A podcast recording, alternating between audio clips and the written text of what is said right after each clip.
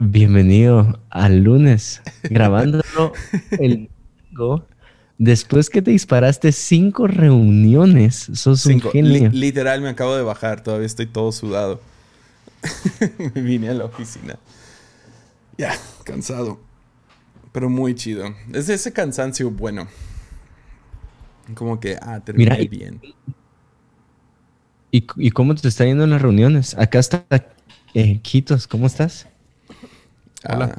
Ah, Muy bien. Marquitos? no sé si es coronavirus. Puede ser, pero no sabemos. pero la prueba está muy cara, entonces nunca lo vamos a saber. Aquí en México esa fue la, estrategia, ¿no? Para que no haya muchos casos, cobramos 3 mil pesos. 150 dólares la prueba. Sí. Ah, al principio, acá en Chihuahua eran 6 mil pesos la prueba, la buena, la del hisopo. pues al principio era como 9 mil. O sea, al principio, al principio, como en marzo.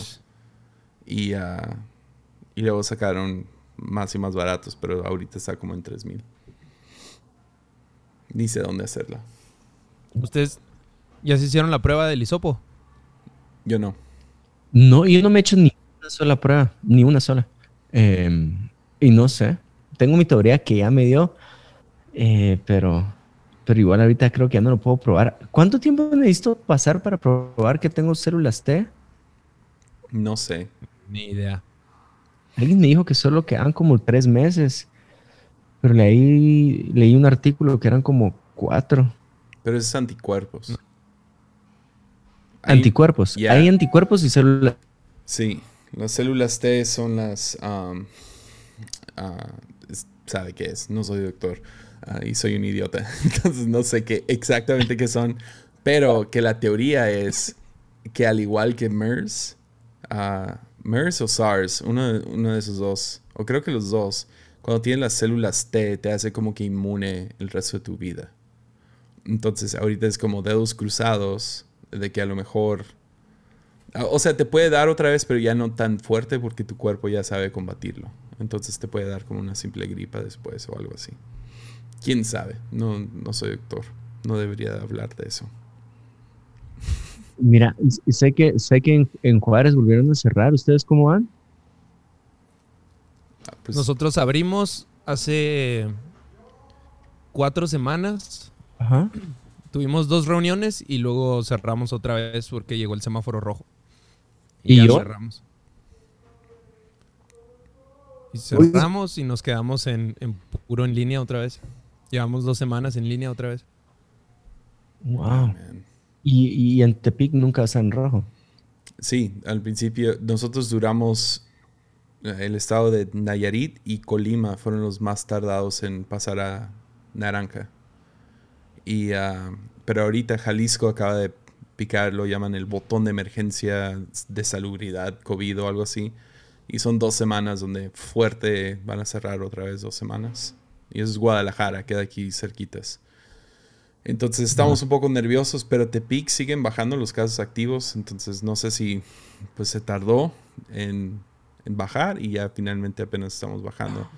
Pero ya hay rumores de que ah, para diciembre, enero van a regresar a rojo, no sé.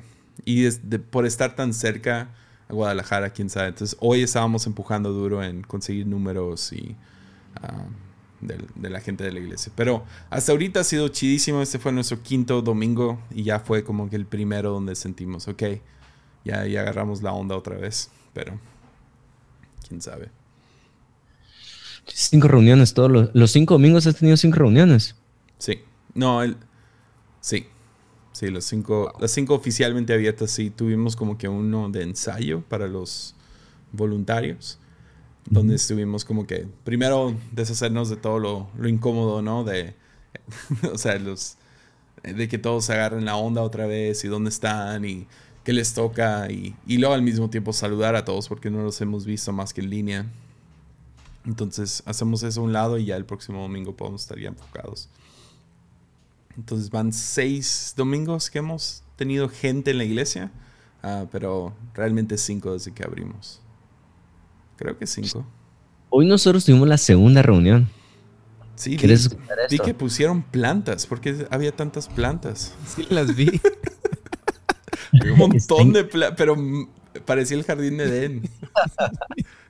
Ah, escucha, eso te pasa por recomendarme libros que hablen acerca del cielo. Em, pero escucha, voy a, voy a intentar unir todo. La verdad es que ha sido, no soy tan, tan, tan meterme a ver los números, pero esa historia alcanzó como que la misma gente que alcanzó el nacimiento de mi hijo. Algo así. No sé por qué. Como que la gente lo ve como Beshi. Ya me perdiste. A ver, otra vez. O sea, la historia de hoy que pusimos plantas en la iglesia. Ah, ok, ok. Y que abrimos otra vez, alcanzó la misma cantidad de gente que la historia cuando nació José Juan. Ah, ok, ok, ok. O sea, ¿por qué te estás riendo, Marquitos? No te parecía, parecía como que puedes llevar a tu perro y ahí tienes su jardín por si quieres hacer. parecía como la, la película de Batman cuando sale la, la la chica, la veneno, no me acuerdo cómo se llama ella, pero la que tiene las plantas. sí, sí. se acuerdan de esa de Batman? Donde tiene como. La venenosa, ¿no? Algo así. Sí, la, la venenosa esta. La que besaba. Perdón, síguele. Llegó a la, la historia de Instagram. Yo entendí, ¿historia de qué? Pero bueno, de Instagram. Sí, perdón. Entonces, miro cuando abriste iglesia, que pusiste dos lugares con una mesita así re, bonita al centro. Ajá. Y yo creo que se llama Gerardo, o ¿cómo es que se llama eh, el que te hizo las, las, las mesas? Germán. Germán. Ya. Un genio. Entonces, estoy viendo eso y estoy con mi espíritu y digo, Ay, si yo tengo que poner algo así bonito también. O sea, inspirado en la fuente fue el jardín. Ah, chido no sé, me está escuchando, Va, entonces digo, si Jess hizo algo así, nosotros también podemos hacer algo así. Entonces vengo con esta idea y le digo a la gente, hey, ¿ustedes vieron alguna vez Kanye West haciendo un Sunday service y las plantas que tenían? Bueno, entonces en Tepic están haciendo eso con mesa, pero ¿qué les parece si armó un jardín de regreso? Qué feo que la gente regrese y así con espacio concreto en medio de las familias, en medio de dos personas, hagamos un, jardín y pongámosle un jardín de homenaje porque mi papá quería homenajear a la gente que, que ha cambiado en, durante pandemia y adoración, porque lo que más extraña a la gente es adoración. Entonces, eh, abrimos la iglesia el domingo pasado para, solo para liderazgo. Sería como el primer círculo de liderazgo y hoy lo abrimos para el segundo círculo de liderazgo. Entonces, em, metimos un jardín y me parece súper romántica la idea de, bueno, no, o sea, eh, Jesús trabajando con la tierra, Jesús resucitado, el reino de los cielos acá en la tierra sería algo muy bonito después de COVID, eh, ver un jardincito así y además si tenés tu perro, puedes llevarlo. Amén, me gusta esa iglesia. Cara, Marquitos. Nada, muy chido, muy chido, la verdad. Entonces ya lo hicimos dos veces, ahora el siguiente domingo ya es como para, y todo el liderazgo, antes de abrir la iglesia. La verdad es que queríamos probar cómo la gente sentía este tipo de medidas de higiene que tenemos y distanciamiento. En redes sociales, cómo se comportan con Casa de Dios, que somos súper polémicos acá. Y el liderazgo, como si la da luz verde o no. Y entonces hasta ahorita salió todo genial. Y lo amarramos también con la canción que sacamos. Entonces todo el concepto es como lugar seguro, un jardín de homenaje, de oración. Entonces estoy contento. Hoy estoy contento. Ya. No, sí sé que se siente. La, verdad, esos primeros servicios de regreso son... O sea, aún hoy, quinto servicio fue, fue muy bueno. E, es, no me he podido quitar de la cabeza. Ah, de hecho, escribí un artículo para E625 acerca de mm. eso, pero no me he podido quitar de la cabeza la idea del exilio de, Israel, que van a Babilonia, y al principio es, muy, muy similar. Hay muchas similitudes en el exilio y este tiempo para la iglesia. Porque al principio lo niegan, no, no va a pasar porque Dios está con nosotros y todo eso sucede, destruyen el templo, destruyen la ciudad, se van, se van a Babilonia, viven allá como ciudadanos de segunda clase, no saben el idioma, y empiezan a negarlo y se levantan profetas falsos que empiezan a decir, no, no va a durar nada, va a ser súper rápido esto, Y al principio me acuerdo todos los profetas saliendo que cuatro meses o dos meses o una semana o para Pascua vamos a estar todos de regreso y Dios va a soplar. ¿Se acuerdan del video de, de que, ¿cómo se llama este vato? Pero andaba soplando el coronavirus y que se iba a ir y todo eso. sí. Ahora, yo no creo que estos falsos profetas era como por por malicia ni por maldad, era simplemente están desesperados y eso es lo que sentimos todos.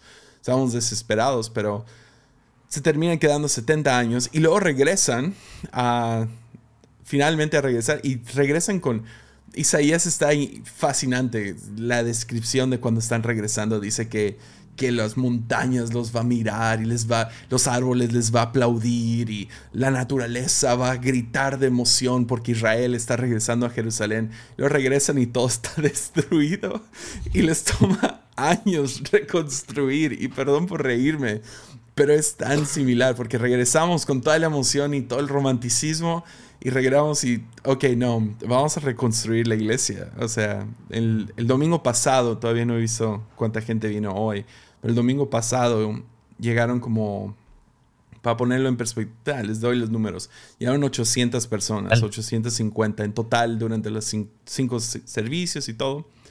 Y estábamos tan emocionados. 800 personas. Y luego voy y veo cuáles eran los números del año pasado. Y eran 1800. Entonces todavía faltaban mil personas. Pero ya, va a ser. Con nosotros fue un poquito más triste porque cuando abrimos. Abrimos, creo que cuatro reuniones para solo los servidores y teníamos limitado a 20 servidores. Aparte de. O sea, 20 de audiencia, pues. ¿Y esa, y esa limitante la pusieron ustedes o, o, por qué? Hay una doctora que viene a la iglesia que es la encargada de todo el COVID aquí en la ciudad. Entonces ella nos dice lo que debemos hacer y no debemos hacer. Entonces nos puso ese número. Pues ya lo seguimos. Y nosotros así como que, bueno, pues la gente está desesperada por volver y X o Y. Y abrimos, pusimos 20 sillas, que estamos de acuerdo que es un número bastante pequeño. Y llegaron 12 personas. No. Oh, y, pues ya, y eres de los servidores, de los que esperas que llegaran. Llegaron 12 personas y nosotros bien tristes. Bueno, el siguiente domingo, mandándole mensajes a todos los grupos de servidores y bla, bla, bla. Y llegaron 15. Nunca llenamos las 20 sillas oh, por esos cuatro domingos. Pero ya después abrimos a toda la gente y ahí pusimos 70 eh, Y ahí sí, ya llegaron. Tuvimos dos reuniones nada más y llegaron 50 y 68 y así, pero lo raro fue los servidores de que, ah, bien emocionados, vamos a abrir 20 personas y llegaban 12, 15, 13. Eso fue muy triste, la mera verdad. Ya. Sí. Y hasta la fecha como que mucha gente nos cancela de los servidores. De que no, yo, yo hasta que no llegue la vacuna no voy a servir para no arriesgarme y bla, bla. Ok. Entonces hemos tenido que reinventar todo con un grupo muy pequeño de, gente que sí está viniendo a servir. No, además. Padre. Yo te escucho toser cuando cantas, como estás tosiendo ahorita, no eso. bueno, es que tienes que saber que Yesaya es testigo, que los Bremer tosemos por, desde que despertamos hasta que nos dormimos. Yep. Es como que un mal. Pero será es Chihuahua? Porque yo cada vez que voy a Juárez no puedo dejar de toser. Me da como que una alergia, lo seco, el polvo, todo eso. A mí me pasa cuando estoy muy nervioso. Entonces, ah, lunes me pone muy nervioso. También la, vez pasada que me invitó Jesse y que yo supuse que nunca me iba a volver a invitar, estaba tose y tose y tose y tuve que explicar lo mismo. No es COVID, tranquilo, soy Bremer, estoy nervioso y ya. Jesse intimida un cachito, ¿no crees? Bastante. Sí. Pero ahorita vamos a empezar a hablar de profetas, entonces Contame, ¿cuál es tu profeta menor favorito, Marquitos? Ah, si quieres que empiece y está ya. ya de ahí nos vamos. la, serie estuvo buenísima, entonces que empiece Jesse. Mira, pues Jesse, yo sí tengo una pregunta. Eh, o sea, yo sé, y lo voy a decir acá, que acabas de terminar un estudio de profetas. ¿Y cuántos episodios te volaste? No, ah, lo que va a hacer es que Ancla me invitaron a, a su colectivo y me pidieron ah, hablar de de los profetas. Y el audio que me mandó Esteban Orrantia fue, queremos que hables de todos los profetas, ah, menores y mayores, en un video de 30 minutos. Y yo de inmediato le contesté, imposible. O sea, qué feo hablar de tanta riqueza. o sea, no, no se puede. Es como, ni sé cómo describirlo. Entonces le dije, mira, te va a tener que ser más de media hora. Entonces, si quieres que se haga, y dijo, ah, no, sí, chido, yo nomás quería, pues que no fuera tan largo por ti, pero tú haz lo que tú quieras. Entonces, me senté y empecé a estudiar. Me dijo esto hace cinco semanas. Entonces he estado estudiando como que sí, no. Y ya se aproximó la fecha y ya pues le metí todo, toda la energía, ¿no? Pero son cuatro videos de media hora, más o menos. Entonces me fui con cada uno de los profetas cronológicamente, que está... Ah, hay debate de cuál es verdaderamente lo, lo cronológico, dónde están en el tiempo, pero es un poco puedes ver como que, ok, los profetas del norte, que son los primeros, luego los del sur ah, de Israel, porque se dividió el reino, luego los del exilio, los que están en Babilonia, que son como Ezequiel y Daniel, y luego el regreso, cuando regresan, ¿no? Entonces, ah, pues son como 18 partes, porque aún en esos cuatro videos, pues tienes que dividir, ¿no? O sea, estás hablando de sofonías y luego, ok, queremos hablar de Abdías y Ah, de, cada uno. Entonces doy un resumen pequeño de cada uno.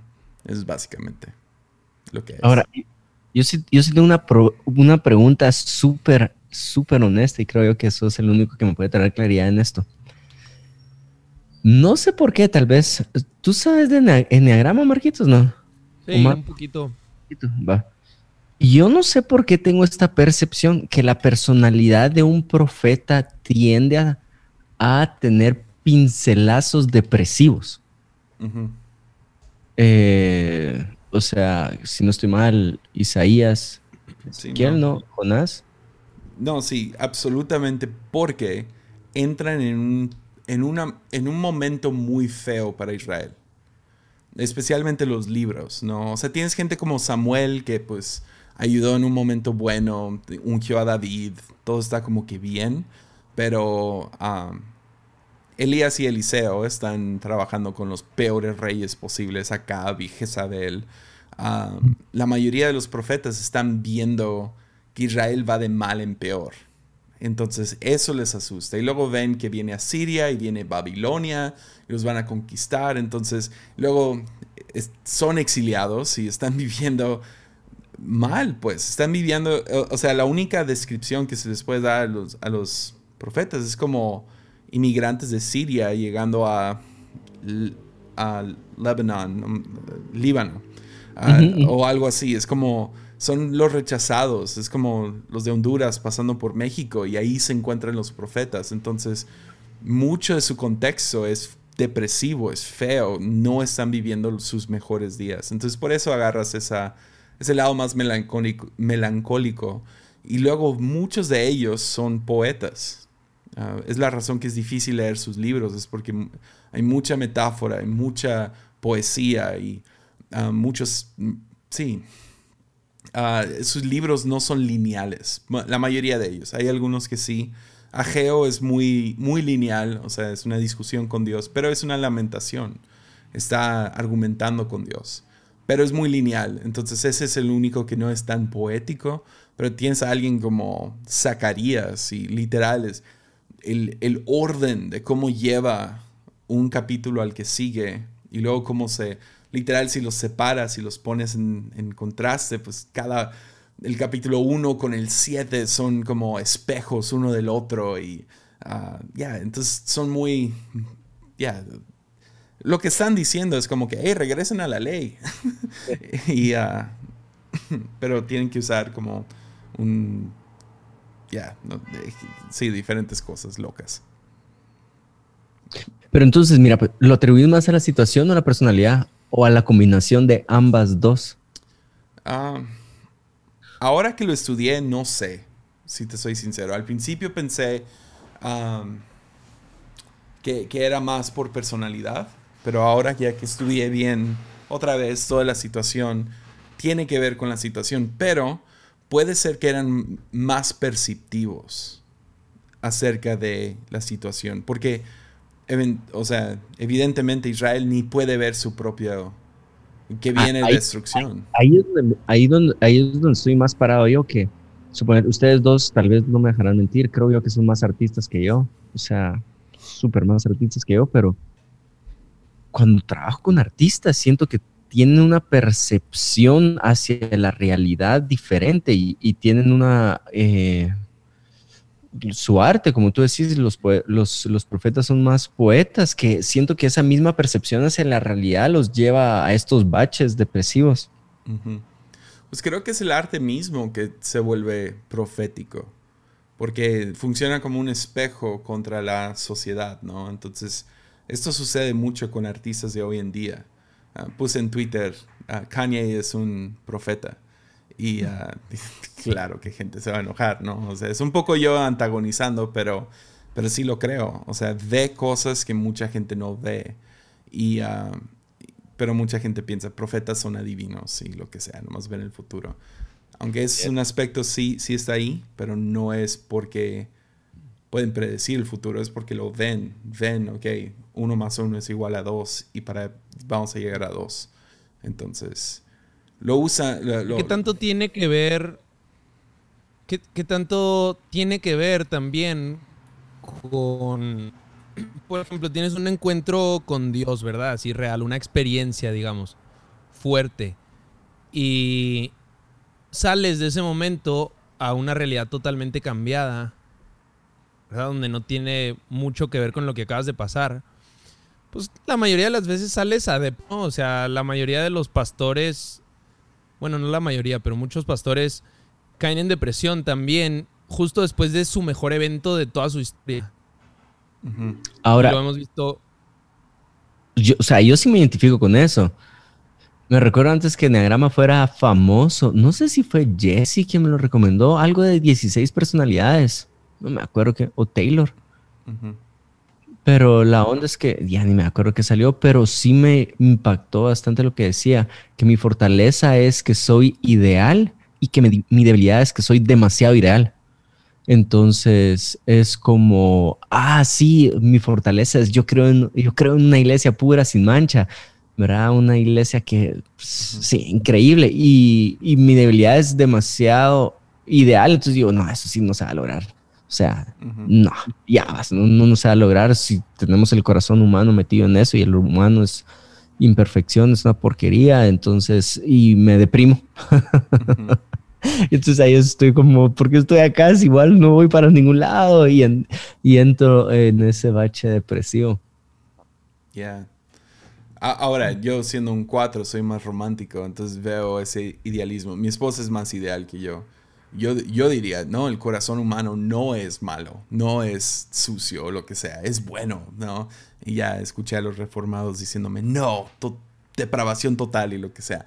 Pero, uh, pero yo, yo, yo, me voy más del lado romántico, uh, donde soy idealista, pero soy romántico. Entonces yo sí tiendo a romantizar a algunas personas y romantizar situaciones como para bien o para mal. Entonces, ya, es es muy interesante cómo personalidades entran. Entonces. Hay un. Hay un vato que dirigía la alabanza, que lo invitábamos un montón a, a Parral y a los eventos que hacíamos. Y él no podía viajar solo porque sus momentos de depresión, eh, con sus palabras de querer quitarse la vida, era siempre después de un evento donde estaba fuerte la presencia de Dios al momento de llegar a su hotel. Y estar solo era como que su peor momento de la semana, así. Y como que he estado editando un, audio de, un evento que hicimos en el 2017. Y hoy es el, lugar, hoy es la arena, porque eran muchas personas había ahí en el evento. Y la adoración y el momento y esto y el otro. Y mientras lo editaba, neta, al borde de las lágrimas varias veces de cómo canta la gente y todo. Y luego sales de ahí y es como que, dude, no pueden venir 20 personas a una reunión y sí, pues te deprimes, te deprimes, te tumba, te, te caes bien feo. Eso me pasa a mí, pero... Pero, también la, o sea, eh, tomé eso de Walter Bergman, de los profetas en específico. Tienen tres diferentes metas o hay como que tres cosas que cada uno tiene en sus cartas. Y es, inician con realidad, la realidad de las cosas, sea para mm. bien o para mal, ¿no? La mayoría de ellos para mal, porque están confrontando el pecado de Israel, um, que, viene, que viene destrucción a ellos, que Babilonia está a la vuelta, lo que sea. Ah, luego pasan por luto. Entonces sí es cierto, hay, hay cierto luto dentro de cada carta, ah, donde lloran, donde uh, sí, se, se, rasgan las ropas, hacen diferentes actos de luto y enseñan al pueblo cómo como, como llorar, ¿no? O sea, ah, creo que... Ah, ¿Cuál de, cuál de los profetas es? Hay un, hay un profeta que básicamente todo el libro es como, cómo arrepentirse. Y está enseñando cómo arrepentirse. Lo, veo bastante en Daniel, ese, ese, ese... No, no es Daniel. Es, es uno donde la carta literal es, es uno de los profetas menores. Dura, son dos capítulos. Y literal es, es el proceso de... No, es a Sofonías, creo. No, Abdías. No, Abdías no. Ah, ya. Es uno de los. Es uno de los que está en el exilio. Entonces, ah, ya, se me olvidó. Pero bueno, este vato se la pasa enseñándole al pueblo cómo. Ah, es Joel, perdón, es Joel. Joel enseña cómo, cómo arrepentirte. En ningún momento dice, ese es el pecado con el que tienen, ese es el pecado. Es más una carta de, no, no es de acusación, es para enseñarle al pueblo cómo arrepentirse. Entonces pasa por el luto. Y luego la tercera es esperanza, y todas tienen esperanza al final. Entonces, a pesar de que hay gran tristeza en cada una de las cartas, esperanza siempre es eh, por ejemplo, Joel termina con la esperanza y es la famosa esperanza de que el Espíritu de Dios se derramará sobre cada ser humano, no hombre, mujer y esclavo, rico, pobre. Ah, y es lo que después Pedro termina citando en el Pentecostés. Pero sí. ¿Ustedes no tuvieron encuentros en sus iglesias de chiquitos donde le tenían miedo a los profetas que iban a la iglesia? Ya yo siempre los amé, o sea, para mí era siempre como, ah, qué bonito viene tal profeta, a lo mejor me dice ahorita con quién me voy a casar. No, yo salía corriendo porque sentía que iba a decir todos mis pecados enfrente de mis papás. Esas noches oscuras. Eso, tuvimos una vez aquí. Yo nunca he conocido a un profeta que, que, me diga algo malo. Eso sí nunca me pasado. Nosotros tuvimos uno que vino nosotros tuvimos uno que vino y pobre del muchacho que agarró. O sea, la mayoría de cosas muy buenas, así, y agarró un muchacho, no sé, 15, 16 años, pobre chico, porque lo agarra y empieza enfrente de toda la iglesia. Esas noches oscuras. Esas noches oscuras. En soledad, con una computadora. Y fue como, ay, obvio, es obvio. Cada joven de 15 años tiene sus noches oscuras. Y fue como, no, el miedo más grande. Ningún joven de 15 años vino el próximo día. estaba aquí Esteban, no fue, no fue Grassman, pero aquí estaba Grassman. Creo que él se acuerda de ese, de ese momento. Y por, y por lo menos lloró, se mostró arrepentido. Sí, o sea, oró por él y todo. Y como que el profeta se sintió mal que lo expuso enfrente de todos, pero pues nadie se acuerda de las otras palabras, nomás se acuerdan de esas noches oscuras. ¿No iba a la iglesia, no? Ah, ya, de hecho sí. Vino por un rato, pero dejó de venir. Soy yo, dice Jesse. no, yo sí les tenía pavor, yo me iba. Por las noches oscuras. O sea, entre eso, mil otros pecados, tenía que salir corriendo para que no me dijera todo enfrente de mis papás. No, yo sí nunca tuve esa experiencia. Mi, peor experiencia con un profeta ha sido, eh, bueno, he tenido dos. El que he contado varias veces, que es el, la que me dijo que Melissa no iba a ser mi esposa. Y sí lo cargué bastante en mi corazón por muchísimos años. Y, y otra, pero ese ya es un Beshi. Beshi, ese es para que no entre entre Beshis del lunes, sí es porque es Beshi, Beshi, Beshi. pero sí, sí, o- otro así. Que me fui a ministrar con Andrés y Andrés me dijo: No, Juan Diego, tienes que saber algo. Tienes que distinguir entre adivinación y profecía. Y la verdad es que fue una de las mejores enseñanzas que me ha dado.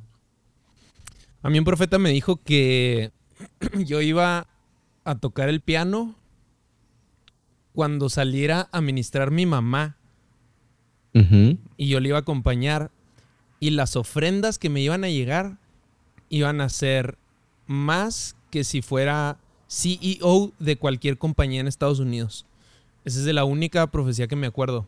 Yo estaría tocando el piano cada vez que mi mamá predica. ¿Verdad? ¿No aprendiste? No aprendí el piano, es lo que más me da coraje. Ya ves, no le eches la culpa a Dios si no has aprendido a tocar el piano. Ahí la llevo. Primero la guitarra y luego sigue el piano. Yo, yo cuando recién le di mi vida a, a Dios, voy a, como de tipo restauración, fui a un campamento de, no voy a decir la denominación, pero de una denominación bastante conocida, muy pentecostal, a, a Estados Unidos. Y ando allá y ah, la- era como un campamento, era como un, uno de esos como que lugares de campamento donde pasaban diferentes grupos de jóvenes y tenían su campamento de iglesia, ¿no? Y para ahorrar dinero, lo que sea, llenaban de varias iglesias, porque había varias iglesias chiquitas y eran de Arizona, todas estas iglesias, y se juntan y cada semana hay un campamento diferente, con un orador diferente y todo eso, y yo nomás trabajo como intendente. Entonces, la- primera semana, pues estoy como que, ok, echándole ganas con Dios, estoy todo emocionado y todo eso. Y entro, entro y tenía un arete en mi nariz todavía. Y, ah, y un no- nose piercing, ¿no? Y ¿En entro, entro, al- entro y me siento hasta atrás porque pues no soy parte del campamento. Y donde me siento hay como que tres chicos de los, obviamente los rebeldes, ¿no? De, del- de los grupos de jóvenes y me siento ahí con ellos, ah, pero no, no estaba con ellos. y de la nada se para el, el profeta que, oh, God, el vato más absurdo. Todavía me acuerdo de su nombre, no lo voy a dar, pero... um, todavía lo sigo, lo sigo en, en redes sociales, ya tengo más seguidores que él. Pero... pero se sube y empieza a profetizar y me apunta a mí y dice, tú, párate. Y habíamos tres y todos estaban sentados y él está profetizando con el piano. No predicó nada, obviamente no tenía nada listo. Y nomás empieza a profetizarle a diferentes jóvenes y nos para a mí y a otros dos o tres éramos.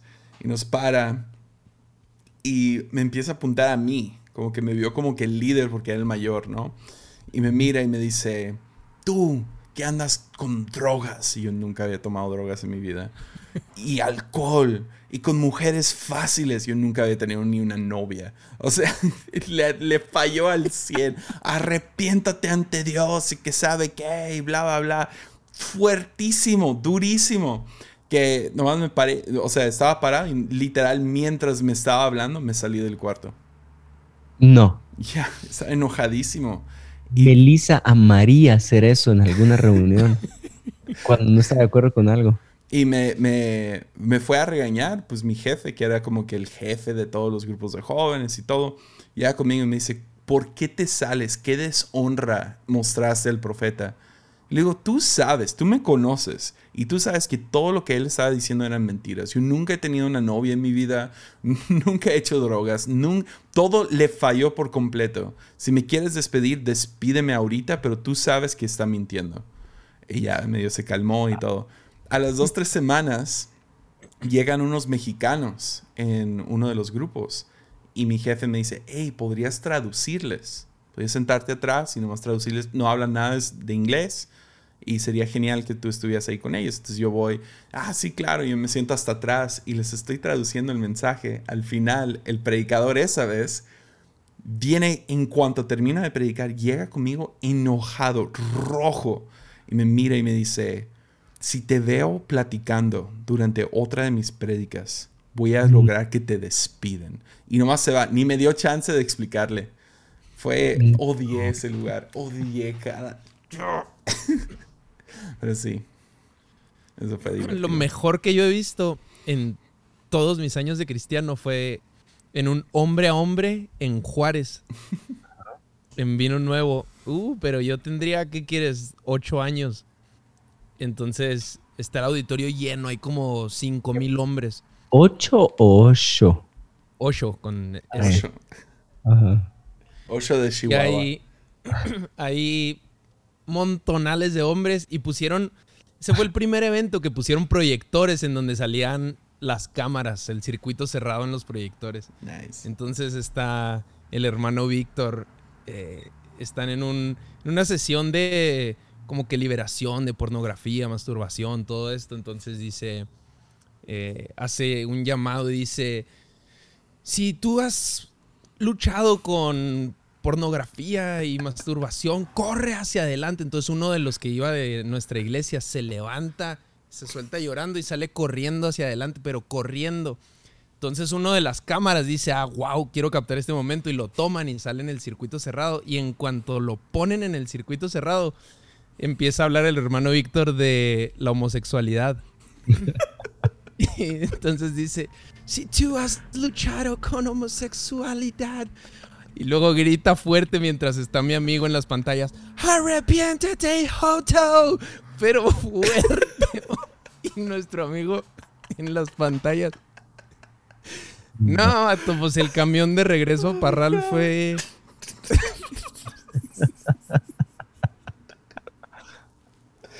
Oh, man. Fue O sea, lo hay- mejor. Hay palabras que no entiendo en Guatemala, pero ¿qué es, qué es joto? ¿Qué dijiste? Jo- es una palabra mexicana. eh, Muy bastante vulgar, denigrante. muy vulgar. Muy vulgar y denigrante a los homosexuales. Yeah. O sea, lo podría repetir si estoy en México. No. Especialmente desde En- la plataforma. En ¿no? plataforma preferible no. En ningún lado. No es una buena palabra. Pero preferiblemente, o sea, si la llegaras a usar, que por favor no sea en la plataforma. ¿Cuál ha sido la peor palabra que han usado en la plataforma? Que se les ha salido o algo así. O sea, eh, mm, lo que pasa es que en Guatemala ten- tenemos muchas malas palabras que en México, no, tenemos muchas palabras que no son malas para nosotros, pero sí son malas en México. Entonces, en Guatemala, por ejemplo, pinche es nada, o sea, es como, ah, es un pinche perro, es como un cualquier perro. En- pero sé que en México es bien fuerte. Sí, Ujú. sí siento feo cuando lo mencionas. ¿En serio? Sí, poquito. Tú eres el Y que lo los- comenzó por decir Joto. Yo tuve una fea también, pero no fue ni intencional y no me di cuenta hasta después de que salí, pero me invitaron a predicar aquí a una iglesia en, en la ciudad y me llevé a dos amigos. Entonces llevé todo bien preparado y les estaba contando una historia una vez que me quemé la pierna y, tenía muchas bolsas en los pantalones porque en los noventas ese era el rollo, ¿verdad? Tener muchas bolsas. Entonces digo, eh, y traía toda la pirotecnia en una bolsa bien grande porque en el pantalón, en aquel entonces, mientras más bolsas tenías, más culeras. Ujú. O sea, más cool espacio eras, ¿verdad? Y, y toda la gente se quedó así. Pero es una denominación de la gente que usa faldas, eh, ese rollo. Y no, o sea, ni por aquí me cruzó. Ay, esto está buenísima.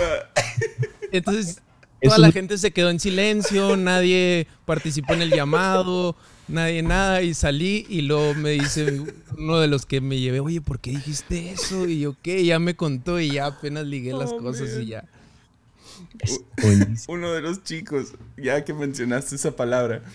Ah, man, tengo que contar esto un lunes. Yo Disculpen, mencioné dos dis- palabras. Voy a especificar esto para los 12 que oyen. Yo mencioné C-O-O-L espacio eras. Ya. Más cool. Yo, discúlpenme, estoy a punto de decir la palabra real.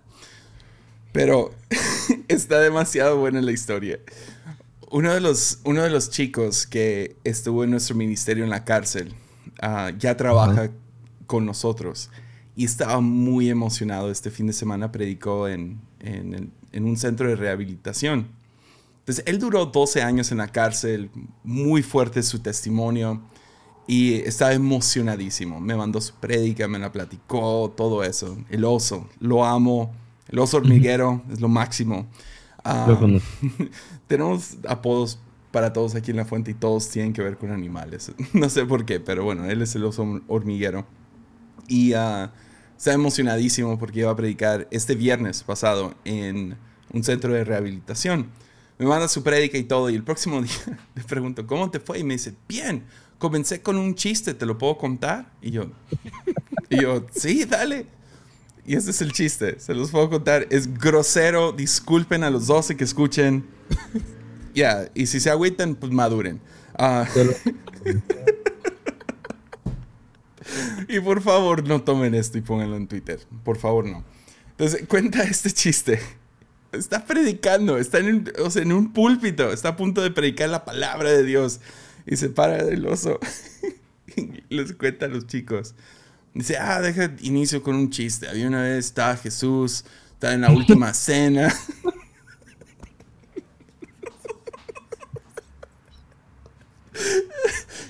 y, Jesús dice, uno de ustedes me va a traicionar.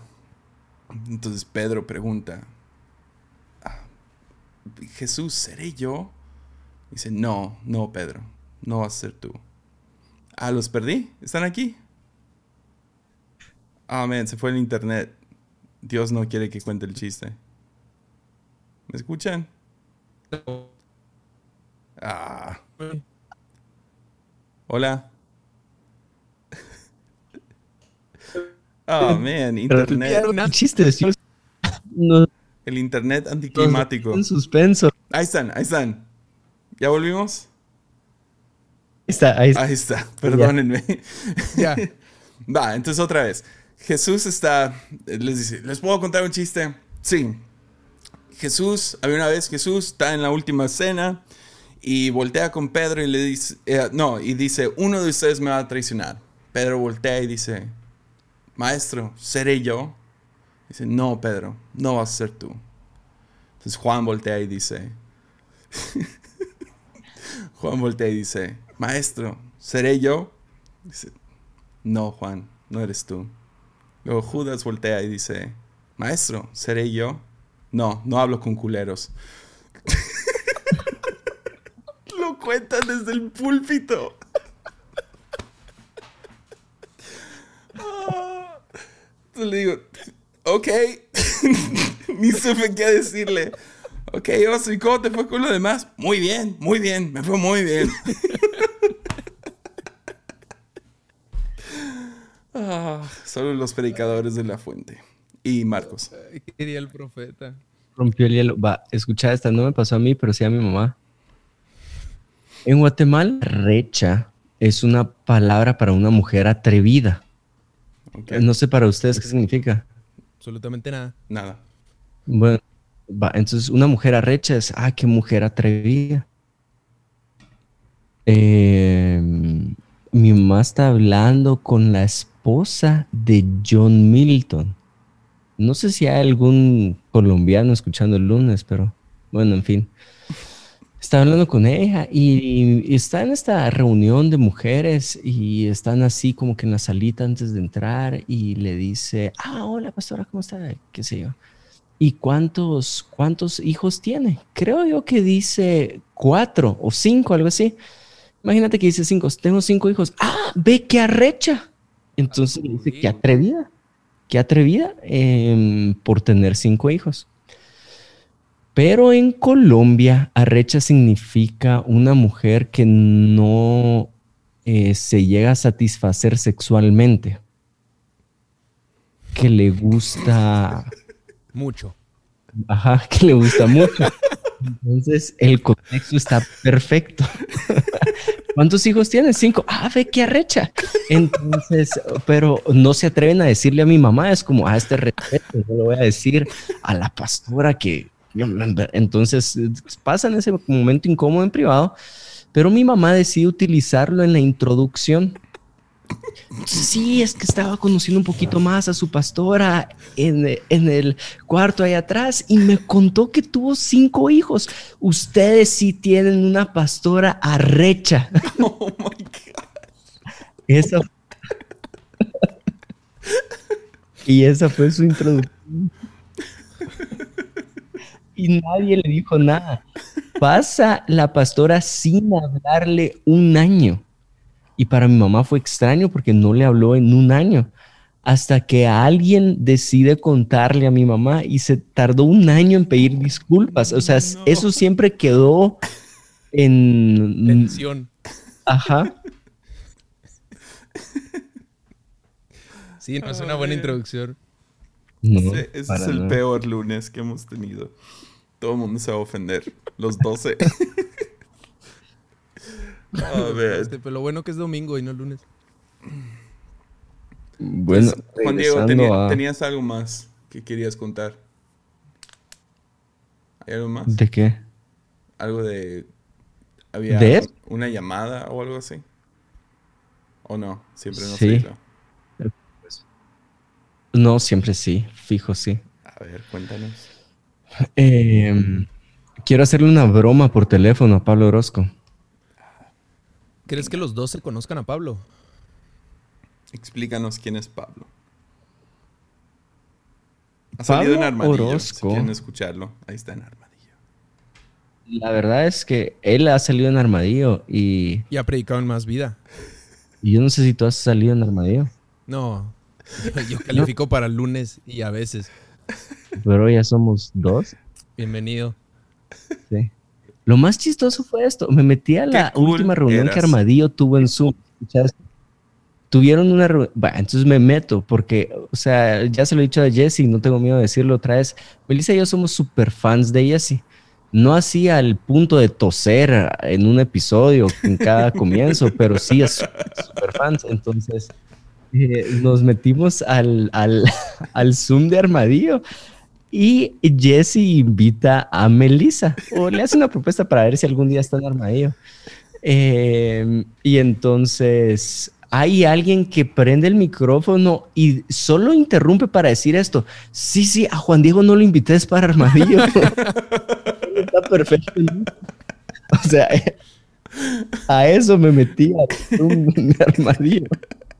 Y entonces todos los cuestionamientos que tenía, ¿por qué no él me los vino a confirmar. Pero puedes ir a buscar en Armadillo un episodio que Jesse tuvo con Pablo Orozco. Pablo Orozco es amigo de los tres que estamos acá. Eh, hijo de pastor también. No es pastor, es director. Sí, perdón. Perdón. Director de un movimiento em, que se llama Diferente. Que la primera vez que estuve ahí y me preguntaron cómo te fue, dije, sí está bien diferente. y el Pablito lo quiero, es mi compadre, eh, lo quiero un montón y se va a casar el 12 de diciembre. Entonces estoy a punto de hacerle la broma que no voy a su boda. Ok. Entonces, em, ¿qué piensa? Yo le conté a Jessy la otra broma que tenías pensada. La de. La, otra. La otra. Me dijo que me ibas a decir que Dios te estaba llamando a plantar aquí en México y que sabe que. Va, démosle, le damos esa. Esa está mejor. Porque la de la boda por el COVID, yo no sé si él espera que todo el mundo vaya. O sea, quiero ir, pero. Sí, quiero ir. Pablo, sí quiero ir. Yo también, pero Voy a hacer todo lo posible, pero pues sí estamos en medio de una pandemia, entonces... Es la broma que voy a plantar iglesia en México. ¿Para qué te esperas hasta los 40 para casarte? ¿Qué onda, bro? ¿Cómo estás? Bien, bien, bro. Te necesito ahorita. Súbele al teléfono. Eh, mira, te escribí que tenía algo del llamado que sentía muy fuerte ahorita. Ajá.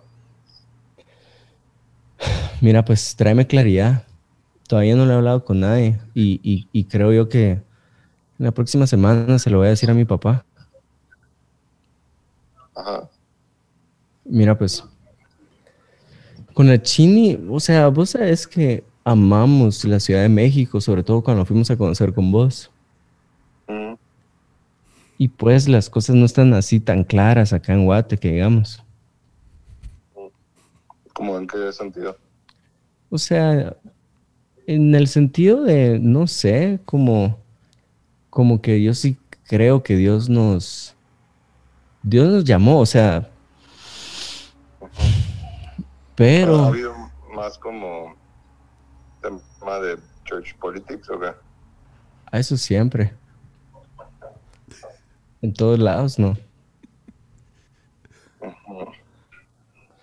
Pero en fin, em, lo estamos platicando con Meli y, y creo yo que Dios sí nos está llamando a plantar algo en México. No, pues le, le damos.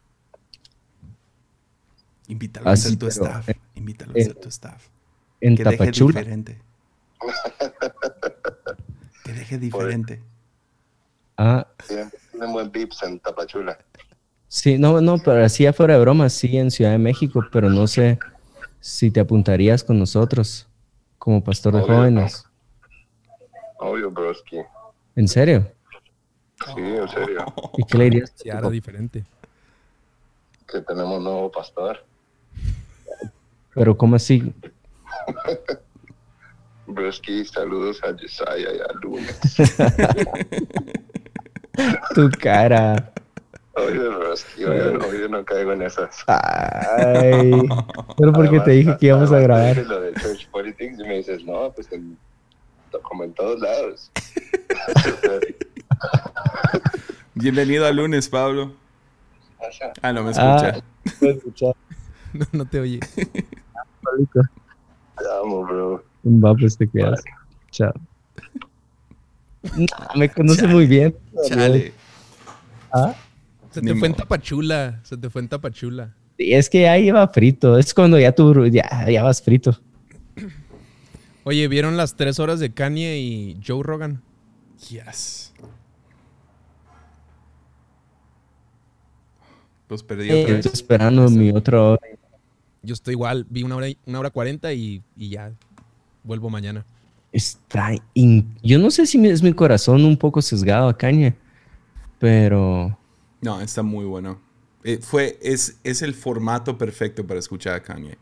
Tres horas sin interrumpir. Y nomás in- intenta seguirle. Yeah.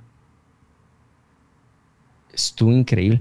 Honestamente, mi percepción que él tiene del futuro y cómo él quiere traer ciertas cosas con el colegio, con eh, ¿qué es su, su sistema de ciudad, su sistema de, de alimentos, utilización de recursos. Creo que es bastante respeto hacia la tierra y mucho del reino de los cielos tiene que ver no solo con los hombres, sino que con la tierra.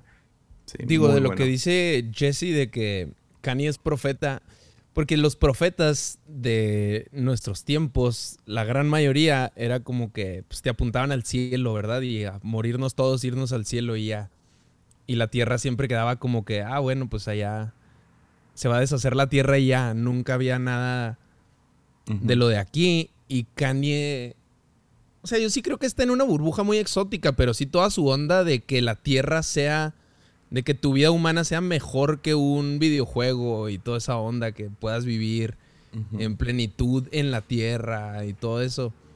No, eso muy está bueno. fuerte porque, en el- pues digo, a fin de cuentas lo que dice el reino de los cielos es traer el reino aquí a la tierra, ¿no? Y como que es el único apuntando a eso. Elon se quiere ir a Marte, todos buscando agua en la luna, y este vato billonario es el único que busca algo aquí en la tierra. No, estuvo muy chido. Muy chido. El final ah, se me hizo lo más poderoso. ah, este, y se los voy a spoilear, perdonen. Pero no, hay, no hay mucho spoiler. Pero es. um, Joe Rogan le pregunta: ¿Qué harías si, si, si eres presidente? Y luego él contesta: Voy a hacer, ¿verdad? Porque no deja que haya ni espacio. Y um, dice, cuando, cuando seas presidente, ¿cómo vas a lidiar con dictadores en el mundo que están oprimiendo a su pueblo, bla, bla, bla? Y Corea del Norte y Irán y diferentes países que están oprimiendo a su gente. ¿Qué, qué, cómo vas a actuar con ellos? Y se detiene Kanye y cierra los ojos. Y es la cosa más incómoda. Al principio te da risa porque parece como que se apagó Kanye. Porque ha estado hablando tres horas sin parar y de la nada se apaga. Y luego abre los ojos y dice, perdón, tuve que detenerme a orar. Porque no podemos ir de chiste en chiste y luego lidiar con hablar acerca de la vida de seres humanos sin consultar a Dios. Y había algo, no sé, en buena onda. Ya, soy, soy místico, whatever. No, no me importa lo que gente piense, pero hay algo muy poderoso que sucede en ese momento cuando lo dice. Que trae toda la seriedad. Tan, tan bueno fue Kanye West que Joe Rogan dijo en el siguiente episodio que él va a votar por Kanye. Wow. Así de. Porque al principio ves como que a Joe Rogan medio. Eh, ¿Quién es este vato? Y tratando de medio cuidarlo y explicarlo mucho, ¿no? Porque sigue diciendo, no, tú, tú piensas muy diferente a los demás y todo. Y al final estaba convencido. Quién sabe si va a votar por él, ¿verdad? Pero. Pero bueno, este martes son las elecciones. ¡Uh! ¿Tú votas allá, Jesse, o no? Ah. ¿Podría? Ah, este año no. Eh, De hecho, nunca he votado en Estados Unidos, pero puedo. Um, pero. No, no lo, no- decidí no hacerlo este año. ¿Y por quién votarías este año? Cañe, fijo. Kanye. O sea, no, no. Casi siempre he sido más de la izquierda, ¿no? O sea, con política y todo eso. Sí tienen sus cosas que definitivamente no estoy de acuerdo. Pero am, durante toda esta onda de COVID, siento que todos los de la izquierda, los demócratas en Estados Unidos, han sido. han tomado cada decisión errónea. am, por lo menos a lo que yo he visto. Y aquí es donde yo y Pablo pelearíamos, ¿no? Porque él sí es izquierda todo lo que da. Y peleamos ahí en chats y todo eso. Pero ah, no sé, no podría votar por Trump. No podría. No me puedo encontrar ahí votando por Trump. Aunque creo que ha tomado muy buenas decisiones. Que es lo... Hasta me da pena decirlo en voz alta, pero creo que sí. O sea, no puedo negar que ha tomado muy buenas decisiones. No estoy hablando de COVID, estoy hablando de cosas de economía y cosas de, de cómo... Lo que más me impresionó en esto, y sí creo que tomó la decisión correcta, esta era la oportunidad para que, para que cualquier líder tomara todo el poder posible, el control de, la gente posible. Y lo vimos en muchos países. Y ahorita respeto más a los países. Trump tomó la decisión de dejar que cada estado lidie con el virus como, como pudieran. Algunos podrían argumentar que esa fue lo peor, la peor decisión porque son el país con más contagios, más muertes, todo eso. Pero me gustó que respetó la libertad de cada estado y no se volvió. Este era la oportunidad. Si Trump realmente es el dictador, que todo el mundo dice que es un fascista y todo esto, creo que comprobó que no, que no es un Hitler ah, al no tomar poder extra durante, este durante el confinamiento y todo eso. Entonces, ya, podríamos argumentar de eso, pero creo que tomó las decisiones correctas, pero hay muchas cosas de Trump que no puedo decir que estoy de acuerdo. No soy anti-Trump, o sea, hay cosas que sí estoy... Se me hace súper chistoso. Su Twitter es lo mejor del mundo y lo peor. um, pero, pero no podría votar por Trump. Si estuviera... O sea, para mí es como, no, mejor tiro mi voto. O voto por Joe Jorgensen, el, el independiente que quién sabe quién es. Pero no. Nunca has visto una foto de él. No, ni sé quién es. No has escuchado ese nombre porque es el meme, ¿no? Cuando no sabes por quién votar, votas por el, por el tercero. Pero a lo mejor votaría por Kanye. Viste el, bueno, no sé si fue el último tweet porque tuiteé cada 10 segundos, pero cuando llegó a Texas y lo "Ah, amo a Texas y lo pone el video del camión de Biden llegando con todo su ejército así. No, no, ni sigo a Joe ah, ¿De George Jorgensen? No, de Trump. de Trump. Ah, ok. Sí, lo esperarías de Trump. Sí, claro. ¿Serías tú, Marcos? Yo no tengo idea. Como que, no, no, ni para qué meterme. Y me, mi papá me hizo registrarme para votar, pero me metí tarde, entonces no alcancé. Pero yo creo que fue lo mejor. No tengo idea por quién votar, o sea, no me interesa. Vivo en México y acabo de vivir siempre. Sí. ¿Saben, salpica mucho ¿saben que está muy ¿no? bueno? Muy bueno. Ah, en, en Netflix, la, de esas entrevistas de, de ah, ¿cómo se llama? Las de My Next Guest Needs No Introduction. David Letterman. David Letterman hizo a Dave Chappelle, que para mí es otro profeta. ese. Y dijo, dijo una cosa que fue como, ah, sí, cierto, porque durante la pandemia creo que me distraje y empecé a seguir mucha política en Estados Unidos.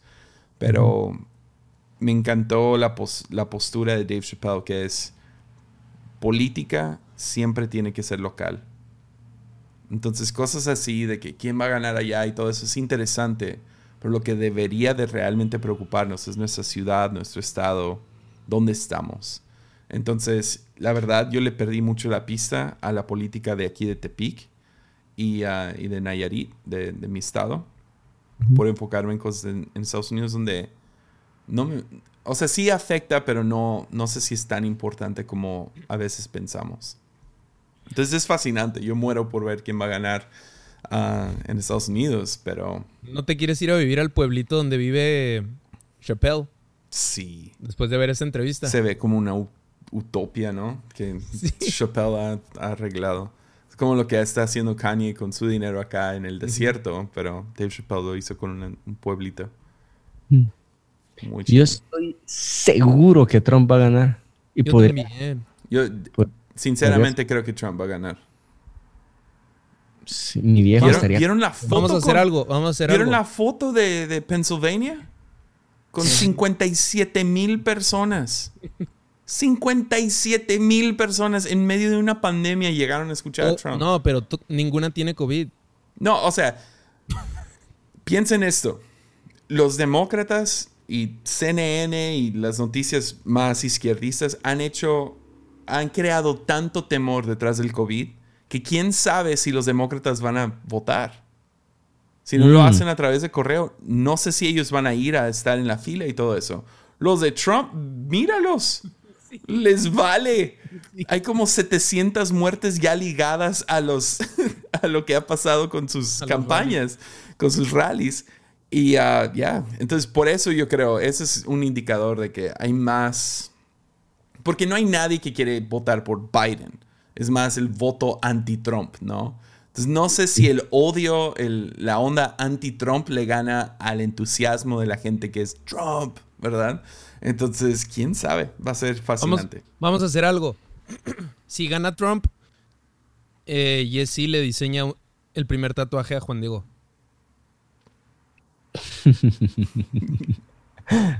Él puede diseñarlo. Mira, vamos a, vamos a hacer la votación. Entonces, la apuesta es esta. Si gana Trump, Jesse lo diseña Se puso y tienes dos meses para tatuártelo. No porque yo lo vea a Trump, eso sería. Sería Vamos a Pablo. votar, vamos Sería a votar Pablo. todos los que estamos en este, en este Zoom. Para tener testimonio de apuestas, estás apostando muy mal. Vamos a, vamos a, vamos a votar. Vamos a votar, vamos a hacer una votación. Esto es democracia. No, en todo caso, si Biden gana. No, todos los que estén a favor de eso, Los tatuajes no son de Dios. pero es para mostrarle tu testimonio al mundo. No, lo, lo demuestro con muchas otras cosas. Pues si no escuchaba como el último lunes que era. Ma- Marcos, porque sé que Juan Diego no, pero Marcos, ¿tú te tatuarías algo que alguien más diseñó a pesar de que lo detestes? ¿Lo harías? Si hubo algo de por medio, como una apuesta o Como, mi ah, palabra. acá, te- te tienes, o sea, hacemos una apuesta y lo que sea, y yo gano. Y yo Sí, digo, sí, ah, sí. quiero que se tatúe la cara de Sean Connery y que tenga la fecha de nacimiento y muerte abajo. ¿Te La, animarías? la- la- No, por como soy yo, si lo apostamos y lo acordamos y así, lo, yo sí lo tengo que hacer, es algo, es mi, mi personalidad, pero, pero es que tengo a Alexa de por medio, dude, es como que es casi Pues esa es la pregunta. ¿Lo harías o no? Y pues sí, si tienes tu esposa diciendo que no. Yo lo haría. Yo creo que Mimi estaría bien. Te tatuarías a Jesús en un caballo con la bandera de Estados Unidos.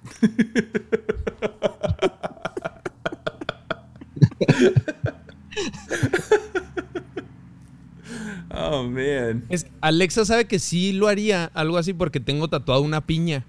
¿Por qué? Porque estaba aburrido en Los Ángeles, entonces me fui a tatuar una piña. Entonces, ya por un tema más serio, como una apuesta entre amigos, ella sabe que sí lo haría, pero estaría muy difícil pelear contra ella. Hay que hacerlo después. Hay que pensar en una buena apuesta. Va. Y tatuaje malo. Tatuaje diseñado por el otro.